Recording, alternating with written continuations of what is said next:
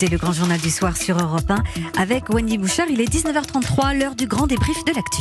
Les analyses, les réactions sur l'actualité de nos invités avec nous jusqu'à 20h. J'accueille ce soir sur Europe 1 Jean Rotner, président de la région Grand Est, le professeur Axel Kahn, président de la Ligue nationale contre le cancer, et Laetitia Krupa, journaliste spécialisée en communication politique. Bonsoir, madame, et bonsoir, messieurs. Bonsoir. Nous sommes à deux jours d'une deuxième étape de déconfinement qui marque le vrai début d'un retour à la normale. Quel nouveau cap économique emprunté alors que la reprise de la consommation des Français est encore incertaine. On parlera de la commission d'économistes notamment qui va conseiller Emmanuel Macron et des élus à l'initiative pour redynamiser les villes ou les régions.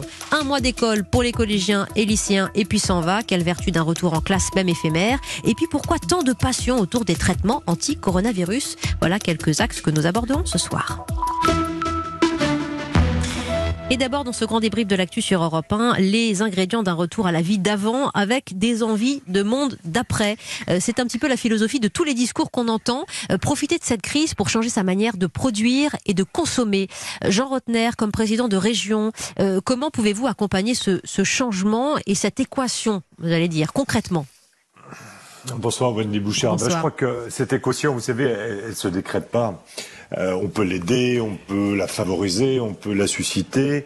Euh, elle est le fruit déjà de la commande publique euh, et nous sommes largement prononcés comme président de région dans une récente tribune du Monde en mhm. faveur justement de cette commande publique. Elle est indispensable aujourd'hui pour assurer une partie de, de, la relance. Et puis il faut créer, je crois, les conditions de la confiance aussi avec le gouvernement, avec les collectivités pour que les, les Français qui ont thésaurisé, je crois, plus de 55 milliards, 55 milliards d'euros pendant cette crise, eh bien, puissent se remettre à, à, à consommer. Il faut donc, euh, jour après jour, euh, eh bien, euh, vous l'avez dit, eh bien, poursuivre euh, l'organisation de ces circuits courts, euh, consommer local, et je crois que les Français sont vraiment prêts et, et l'appel de leur vœu. Donc c'est absolument euh, quelque chose d'indispensable. Euh, en tout cas, c'est la demande de Muriel Pénicaud, oui, Laetitia Krupa. Hein, consommez et sortez votre épargne. Les Français, c'est un peu moins sûr. Hein. Là, vous êtes vous êtes bien optimiste. Effectivement, vendredi matin, Muriel Pénicaud à la radio demande aux Français de dépenser à nouveau et de dépenser cette épargne économisée pendant la crise. Mmh c'est quand même très tôt pour euh, ce type de discours. Je vous rappelle quand même euh, que euh, la communication publique s'est faite sur le sentiment de la peur. Pourquoi? Il faut le dire maintenant, on peut le dire parce qu'il fallait respecter ce confinement pour une raison euh, d'urgence sanitaire. Or maintenant, il faut déconstruire cette peur.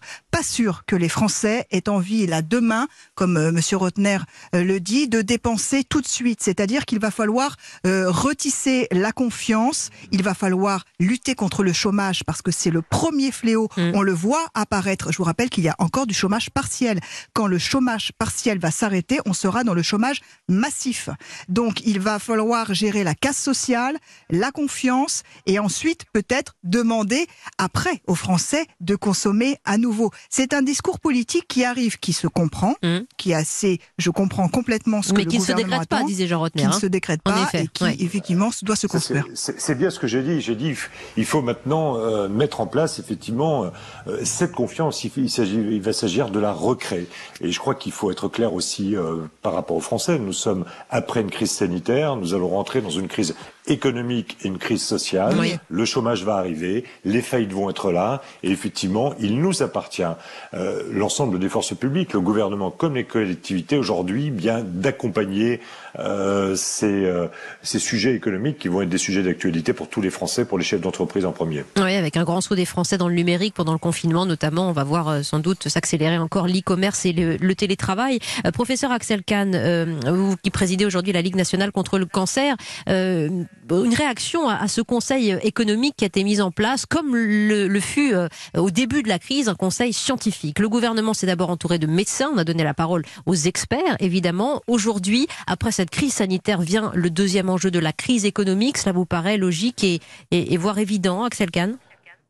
En tout cas, c'est tout à fait dans la logique du président de la République qui s'est très tôt entouré de toute une série d'experts dans le domaine de l'éthique, de mm. la médecine, dans le domaine de la virologie, dans le domaine du déconfinement et puis maintenant dans le domaine de la relance économique. Je crois que c'est important parce qu'il faut faire un très bon diagnostic. Euh, j'imagine que le gouvernement l'a fait. Mais l'élément essentiel de la crise économique est tout à fait original. Euh, c'est une crise économique à peu près du niveau des crises d'après-guerre, mais euh, sans les destructions que crée une guerre, c'est-à-dire sans le surcroît d'activité que l'on peut attendre pour rebâtir. Et donc c'est très très particulier. C'est une crise qui est liée à un effondrement de la trésorerie.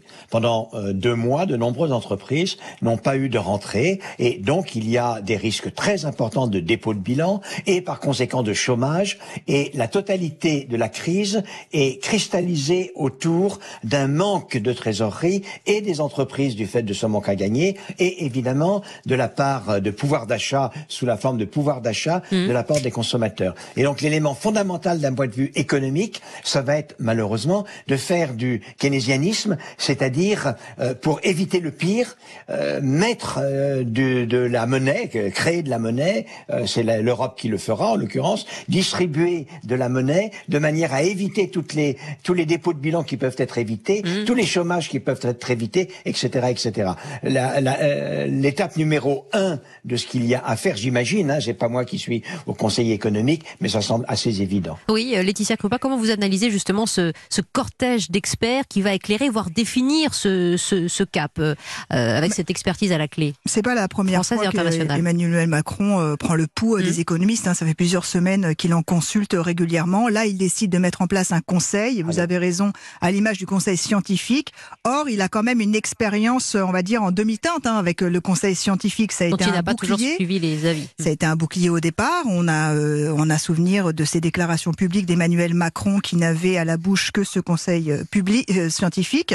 Et ensuite, effectivement, euh, il a un peu disparu dans son discours parce qu'il y a eu ce premier tour des municipales, il y a eu beaucoup d'événements qui ont remis en cause euh, ce politique qui n'était que finalement euh, enclin à prendre les décisions des scientifiques. Donc mmh. aujourd'hui, avec l'économie, ça va être la même chose. Évidemment qu'il faut consulter les experts du secteur, mais in fine, c'est toujours le politique qui tranche. Alors c'est intéressant de vous entendre aussi là-dessus, Jean Rotner, vous qui êtes euh, politique, mais, mais aussi euh, médecin de, de, de, formation, parce que cette crise a mis en relief euh, l'importance de l'hygiène, évidemment, du sanitaire dans la lutte contre cette épidémie, jusqu'à un point que les philosophes ont trouvé dangereux. Je peux vous en citer deux, André Comte-Sponville ou Julia de Funès, qui dit redouter une société hygiéniste. Quelle est votre position là-dessus, Jean Rotner elle est elle est un peu hésitante, mais euh, en même temps hésitante parce que euh, je vous rappelle ce qu'on a, ce qu'on a traversé ici, chez nous, dans notre région. C'est juste euh, assez, assez catastrophique en termes de décès, de mm. mortalité. Donc, ces mesures hygiénistes, elles sont juste normales. Elles sont aujourd'hui acceptées et elles, elles servent aussi quelque part à, à, à, permettre de, de, protéger autant euh, du virus que les esprits qui sont encore euh, euh, très craintifs par rapport à cette épidémie. Et en même temps, on, on, revient de nouveau sur cette notion de confiance à redonner. la crise économique aujourd'hui, c'est la première fois qu'on a à la fois une crise de la demande et une crise de l'offre.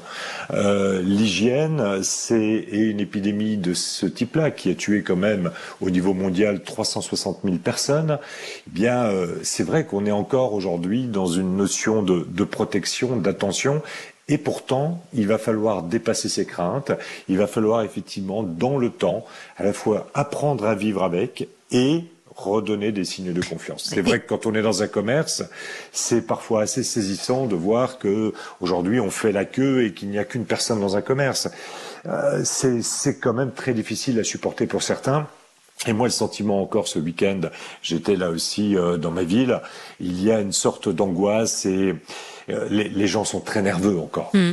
Et, vous, Axel Kahn, quand euh, on, vous dit que la, santé risque de devenir la nouvelle norme morale, voire, voire politique, ça, ça vous fait sursauter, bondir? S'il s'agit d'une norme morale, certainement. La santé va certainement acquérir, au moins pour plusieurs années, un, nouveau statut, va récupérer le statut qu'elle a dans le cœur de chaque Français. j'ai coutume de rappeler qu'au 1er janvier, on se souhaite bonne année, bonne santé, avant tout la santé. Pour n'importe qui, la santé est le souhait principal, tout simplement parce que elle est la condition de tout le reste. Elle est la condition de bonnes études, elle est la condition de beaucoup de joie, elle est la condition de l'amour, elle est la condition d'une vie plutôt heureuse. Or, la santé a été traitée comme une source de dépenses, de contraintes, beaucoup plus que pour ce qu'elle est, c'est-à-dire, pour une société, l'élément absolument essentiel mm. auquel aspirent les citoyennes et les citoyens. Mais ça n'est pas une norme morale maintenant. Il s'agit d'une norme qui est extrêmement importante, qui est le soubassement d'une vie bonne. Donc il va y avoir une modification très importante dans l'importance de la santé dans les décisions politiques, dans le poids peut-être hiérarchique du ministre de la Santé au niveau du Conseil des ministres, mais il ne faut pas naturellement que l'on bascule dans une société hygiéniste, parce que la vie humaine n'est pas limitée à cela. Vous savez, l'hygiène et ne pas mourir, euh, le but n'est pas l'hygiène et ne pas mourir, le but c'est de vivre c'est de vivre et de vivre heureux. Et de vivre heureux, certes, c'est mieux qu'on est en bonne santé, mais ça, ne se euh, limite pas à la bonne santé, bien entendu. Eh oui, mais c'est ce virage euh, de posture aussi qui est difficile à prendre pour euh, les politiques qui sont aujourd'hui oui. à l'ouvrage, Laetitia. Après, il me semble que ça va être limité dans le temps. En fait, c'est une urgence, donc forcément, c'est une nécessité aujourd'hui. Euh, dans euh, six mois, un an, on en reparlera. Et il y a avant tout, de toute façon, euh, le Ségur de la, santé, qui a été lancé et mis en place, lancé par Emmanuel Macron. Ensuite, il a laissé la main à Édouard Philippe et, et, à Olivier Véran, ce duo qui finalement a plu aux Français, hein, mhm. parce qu'il est considéré comme suffisamment professionnel au sens politique du terme, c'est-à-dire transparent, clair, factuel.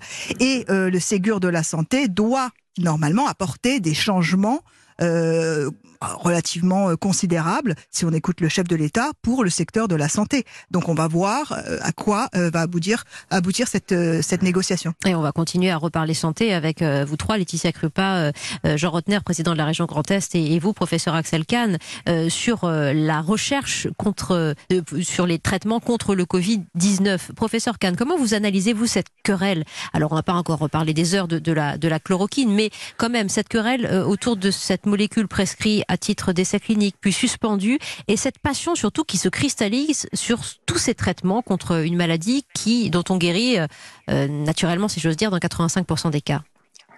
D'abord, il y a eu, lorsque les gens ont enfin pris conscience de ce qu'il ne s'agissait pas d'une simple grippette, et euh, le, président de la région Grand Est l'a vécu plus douloureusement que quiconque, bien évidemment, il y a eu une très importante inquiétude avec euh, une sensation d'être, de se sentir totalement abandonné, désemparé.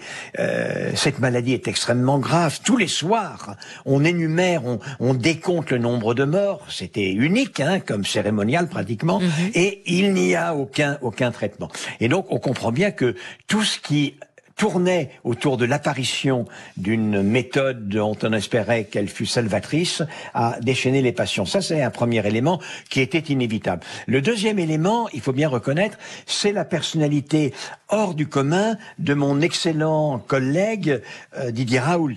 Didier Raoult est un homme haut en couleur euh, et qui a, euh, à travers son, la proposition de son traitement, déchaîné les passions. Si bien qu'on a vu quelque chose qui est sans doute d'un point de vue sociologique, d'un point de vue politique, et l'une des plus grandes leçons, car ça, je n'ai pas le souvenir d'avoir vu exactement cela. On a vu autour d'une question extrêmement simple, c'est-à-dire on propose un traitement assez logique, il n'est pas testé, il faut le tester, euh, se mobiliser un courant d'opinion avec des éléments euh, politiques, complotistes, etc., etc., totalement incroyable. C'est-à-dire que on a vu se développer un militantisme pour que une proposition d'association de molécules thérapeutiques mm. soit considérée comme efficace avant même que les euh, tests ne soient faits. Et de ce point de vue-là, il faut reconnaître que le premier à n'avoir pas fait les tests, euh, c'est l'Institut universitaire euh, de la Méditerranée, c'est-à-dire le, le, laboratoire, l'Institut de, de Didier Raoult. Donc ça, c'est sans doute ce qui a transformé euh, cet intérêt, cette inquiétude en ce phénomène très singulier. Bah, très bonne explication, Axel Kahn. Laetitia Krupa voilà, explication avec laquelle je suis complètement d'accord et je rajouterais juste un petit ingrédient qu'on a tendance à oublier, c'est le rôle des médias. Les médias se sont emparés de cette saga Raoul, de cette saga chloroquine. Je vous rappelle quand même le Parisien devenu quasiment politique. Hein, Mais bien sûr, le Parisien a mis ah en une un sondage où on demandait aux Français leur avis sur la chloroquine. Mais enfin, qui aujourd'hui, bien sûr qu'il y a des spécialistes, hein. heureusement. Ah oui, d'un point de vue scientifique, on est d'accord. Oui, enfin, c'était c'était la folie. Enfin, je pense que oui, vous vous riez parce qu'effectivement, les scientifiques, les médecins ont trouvé que c'était complètement euh, délirant. Alors, on oublie cette loupe médiatique et l'impact qu'elle a. Euh, elle, les médias ont imposé ce sujet dans la réflexion collective mmh. et donc le débat public s'est emparé de Raoult, de la chloroquine, de ce traitement et le tout amplifié évidemment par les réseaux sociaux. Alors vous imaginez à la fin le cocktail des Vous ajoutez à cela, Jean Rotner, le cynisme euh, des grands laboratoires et je pense au directeur général du groupe Sanofi qui a affirmé à la, à la mi-mai qu'il servirait en premier sur un vaccin les États-Unis parce que le gouvernement américain euh, avait investi euh, beaucoup plus que les autres pour protéger la population. Il y a tout ça aussi, cet intérêt cynique économique qui nous dépasse parfois. Bien sûr, tout ce qui a été dit, je, je, le partage parfaitement. On était dans un débat qui était irrationnel, là où on a besoin, au contraire, d'être extrêmement rationnel.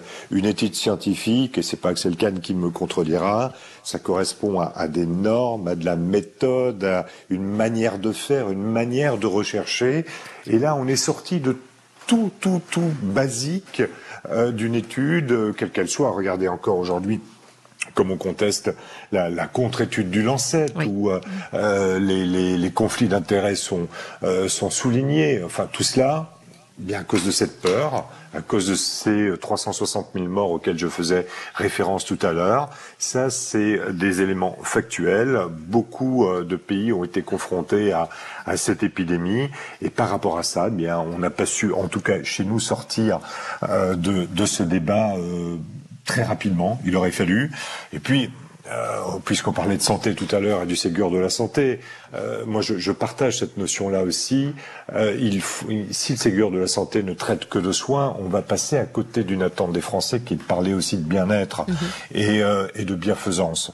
Et euh, il ne faut pas que le Ségur de la santé n'appartienne qu'au système de soins. Il faut qu'il appartienne d'une manière ou d'une autre également aux Français pour justement éviter ces débats comme celui autour de la chloroquine. Vous êtes euh, avec nous quelques instants encore, Laetitia Krupa, Jean Rotner et, Axel Kahn. Euh, parlons des, effets collatéraux euh, de la crise sanitaire du, du Covid.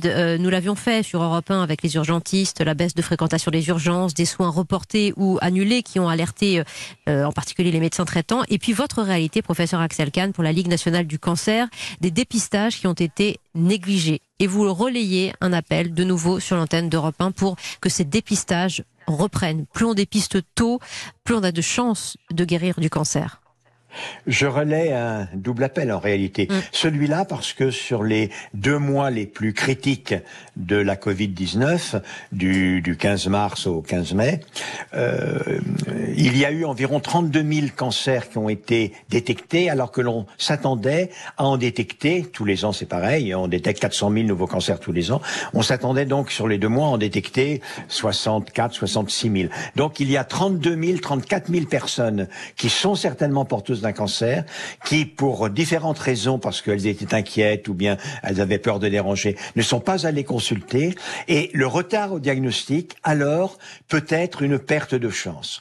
Et puis un autre appel, euh, veuillez me pardonner, mais je profite de l'occasion, c'est que on, parlait de la crise, de la crise économique. Le mouvement associatif est également dans une terrible crise économique. Et quoique la Ligue nationale contre le cancer, qui remplit un véritable, une véritable mission de service public, ait été très très en vue et très active. Euh, la crise économique est pour nous la pire de toutes celles que l'on a connues depuis la dernière guerre mondiale en réalité. Et alors même que les besoins augmentent parce que la paupérisation fait que si survient euh, en plus un cancer, eh bien la précarisation des personnes exigera que l'on intervienne et on intervient, y compris avec euh, des dons en nature, des soins, etc., etc. Et nous sommes en très très grande difficulté. Double appel par conséquent, allez vous faire détecter et en particulier aider par vos dons la Ligue nationale contre le cancer. Eh bien voilà, appel que nous étions heureux de relayer avec vous, euh, Axel Kahn, professeur, président de la Ligue contre le cancer. Merci à vous, euh, Jean Rotner, de nouveau d'être intervenu dans ce grand débrief sur Europe 1 en qualité de président de la région Grand Est. Et euh, Laetitia Krupa, vous êtes toujours la bienvenue comme journaliste politique et décrypteuse de la communication politique dans tous ces États. À très bientôt à vous sur Europe 1.